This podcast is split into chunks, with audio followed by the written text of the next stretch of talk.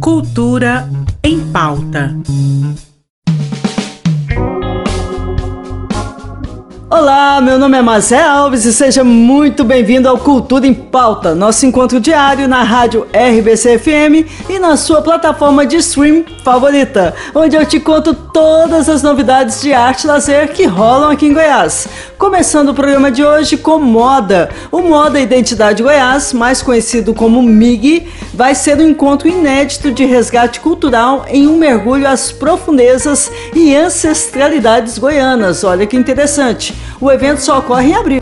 Já está com as inscrições abertas para o concurso de croquis. Qual é sua identidade? No total serão selecionadas 15 obras a partir de votações online abertas ao público e os selecionados receberão um auxílio de R$ 3.500 para levarem sua ideia completa para a passarela. Caso você tenha se interessado, as inscrições ficam abertas até o dia 29 de fevereiro e você pode realizar a sua pelo site modaidentidadedegoias.com.br. Como hoje é quinta-feira, recebemos aqui no programa mais uma vez o queridíssimo Dr. Givaldo para uma curiosidade histórica. E nessa semana o tema não poderia ser outro. Dr. Givaldo vai contar um pouco sobre o carnaval aqui em Goiás. Bora ouvir? Olá, pessoas animadas do Cultura em Pauta. Já prepararam as fantasias e escolheram onde pular o carnaval? Bom, mas que carnaval você pula?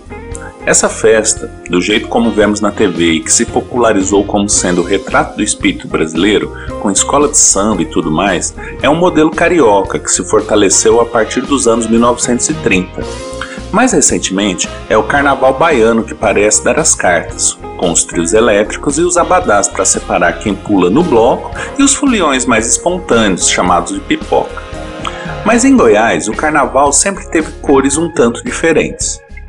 Na virada do século XIX para o XX, enquanto nas capitais tinha carro desfilando nas ruas chiques, com foliões brincando com os pedestres e outros passageiros dos carros, o chamado corso, ou os cordões nos subúrbios, Goiás ainda festejava o carnaval com baile nas casas dos membros da elite, grupos de rapazes organizando o Zé Pereira, saindo cantando acompanhado com bumbos e zabumbas atraindo foliões e talvez a mais antiga das manifestações carnavalescas dessas paragens, o entrudo. Esse era um jeito de brincar carnaval jogando bolas de cera ou bexigas cheias de água de cheiro nas pessoas que andavam pelas ruas da cidade, causando verdadeiras batalhas em algumas partes da velha cidade de Goiás.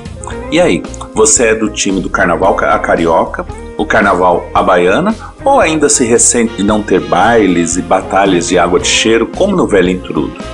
Bom carnaval e até a próxima. Muito obrigada pela sua participação, Givaldo. É sempre um prazer enorme te receber por aqui.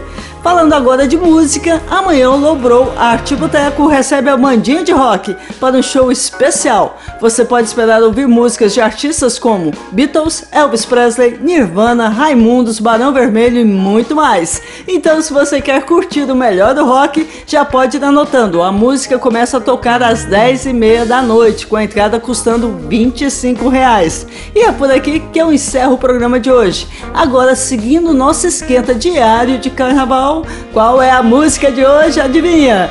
Mamãe Eu Quero, originalmente do Jararaca, mas interpretada pela banda Go. Tenham uma ótima tarde vejo vocês de novo amanhã. Tchau!